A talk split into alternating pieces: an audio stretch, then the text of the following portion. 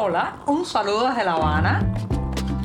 Les habla Joanny Sánchez, cubana, periodista, ciudadana, y les traigo este cafecito informativo recién colado y sin azúcar para despertar.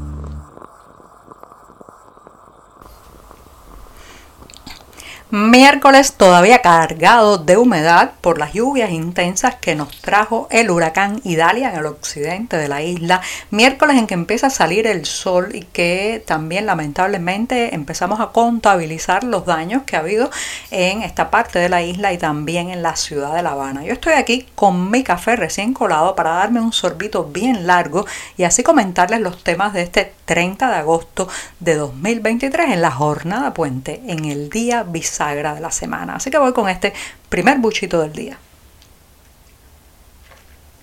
Después de este sorbito, quiero comentarles un hecho que parece una obviedad para todos aquellos que viven en una democracia y es la independencia, la saludable, necesaria e indispensable, eh, eh, digamos, distancia e independencia que tienen que tener, por ejemplo, el Poder Judicial, que estructura las leyes, que juzga los delitos, que condena a prisión a los que incurren en alguna infracción y por otro lado todo lo que es el poder político, el ejecutivo, el partido en el poder. Bueno, lamentablemente, señoras y señores, eso aquí está absolutamente mezclado y una evidencia, ¿saben qué cosa es? Los procesos a través de los cuales a un prisionero, sea común o sea político, se le pasa de un régimen de mayor severidad que está en una cárcel, digamos, más estricta, está bajo una serie de restricciones, a un régimen de menos severidad ya cuando ha cumplido una buena parte de su condena. Eso debería ser así y así debería estructurarse y los elementos a tener en cuenta deberían solamente eh, pues ser los del comportamiento, el asumir la responsabilidad del delito eh, que ha tenido el prisionero durante ese tiempo. Pero resulta, resulta que en Cuba no es para nada así, especialmente cuando de políticos se trata. Y voy a hablar de un caso muy particular, las hermanas Lizdani y Lizdiani Rodríguez, mellizas, más bien trillizas, pero la otra hermana no está presa, pero estas dos sí por participar en las protestas populares del 11 de julio de 2021. Han sido condenadas a ocho largos años de prisión por desacato, desorden público y supuestamente atentado y eh, bueno pues están bajo un régimen severo de prisión. Ahora les debería tocar digamos el, un, eh, un suavizar la condena, una oportunidad de pasar quizás a una granja de trabajo que ya podría incluso recibir pases con visitas para ir a su hogar, a su casa, pero sin embargo este cambio de medida, este cambiar de una cárcel de mayor severidad a otra, digamos, menos, eh, menos represiva, bueno, pues eso lo tiene que autorizar la todopoderosa seguridad del Estado, la policía política cubana, porque aquí independencia judicial, independencia legal, eso no hay para nada. Entonces, ¿qué elementos tiene la policía política para eso? El hecho de que estas hermanas han decidido, bueno, pues no ponerse de pie cuando pasan las autoridades del penal, probablemente no repetir las consignas políticas e ideológicas a que les obligan a los prisioneros en los matutinos de las cárceles y a una serie de procesos que no están dados para reinsertar a la persona en la sociedad, para hacer que un criminal, digamos, pues reconozca sus faltas y sus culpas, sino para doblegar al ciudadano, imponerle una ideología de hacerle un lavado de cerebro político. Si usted no acepta esas, eh, digamos, esas imposiciones, bueno, pues es muy probable que no reciba un cambio de medida, eh, que no pueda beneficiarse de un cambio de severidad de la cárcel donde está. O sea que la política se tiene muy en cuenta, la ideología es fundamental a la hora de evaluar este tratamiento a los prisioneros. Claro está, mucho más si son prisioneros políticos. Entonces, ¿qué es lo que pasa? Que muchos prisioneros cubanos, muchos prisioneros políticos se niegan a aceptar esta, esta reeducación, que no es otra cosa, reitero, que lavado ideológico de cerebro.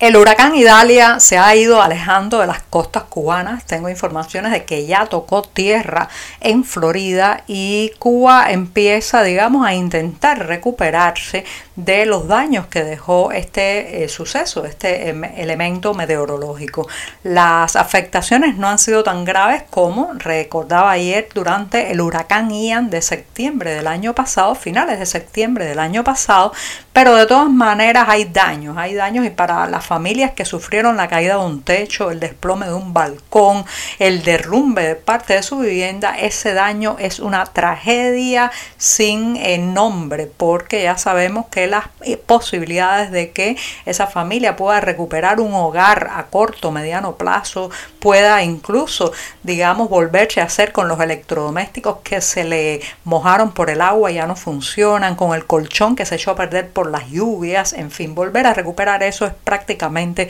imposible con la actual situación de pobreza extrema que están viviendo tantos hogares en esta isla. En la zona de Pinar del Río los cortes eléctricos han sido extensos, también las inundaciones, sobre todo en la parte de la costa más baja de esa provincia. En La Habana también se están reportando derrumbes, todavía ahora se está contabilizando el desplome de parcial o total de varias viviendas porque ya sabemos que son edificios o inmuebles en muy mal estado que literalmente con cuatro gotas de agua que caigan del cielo ya están en peligro de desplomarse. Además, muchas de estas construcciones cuando se humedecen y después se secan cuando sale el sol, pues se resquebrajan las paredes y se fragiliza aún más toda la estructura. Así que todavía estamos contabilizando los daños, pero el gran huracán, ese gran ciclón que nos ha afectado por más de 60 años, todo el mundo sabe cómo se llama y no no lleva por nombre Idalia.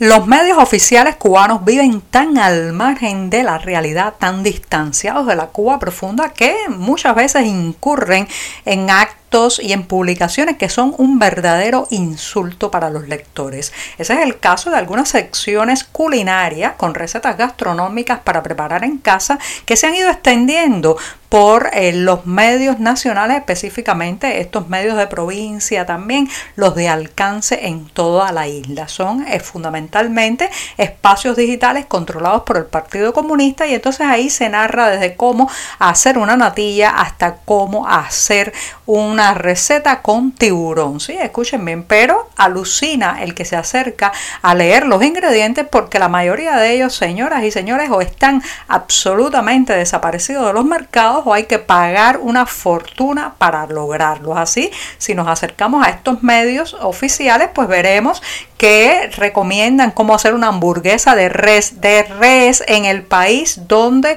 las vacas se han convertido en un animal en extinción. También, por ejemplo, butifarra, pollo empanado con maní, son algunas de las recetas que sugieren estos sitios oficialistas. La realidad, la realidad les da durísimo, digamos, en la cara a estas recetas porque simplemente en las cocinas cubanas cada vez desaparecen más las especias, los ingredientes y hay gente que tiene que inventar hasta hacer eh, verdadera, digamos, verdaderos actos de magia como construir eh, picadillo con harina, hacer pues eh, sustituir muchas veces la grasa por agua o simplemente olvidarse de comer ese plato que se ve tan apetitoso en las fotos de los medios oficiales.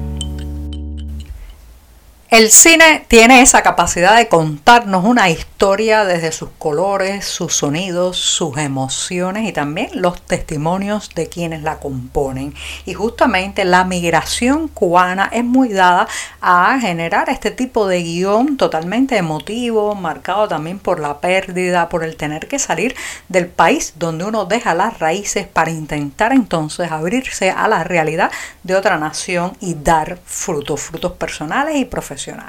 pues justamente la migración cubana es el centro de un festival, el Festival de Cine de Verano de este 2023 que ha organizado el Centro Cultural Cubano de Nueva York y que estará hasta el próximo primero de septiembre. La ventaja es que tiene tanto presentaciones o proyecciones presenciales como también una cartelera para disfrutar a través de internet. Los detalles, como siempre, en lo podrá encontrar en la agenda cultural del diario 14 y medio, pero les adelanto que junto a este Festival de Cine de Verano habrá una exposición multifocal que muestra desde el éxodo infantil cubano a principios de los años 60, pasando también por la crisis del éxodo del Mariel y en los balseros de 1994 y los actuales balseros de a pie a través de Centroamérica. Así que ya saben, buen cine con buenas historias. Muchas gracias y hasta mañana jueves.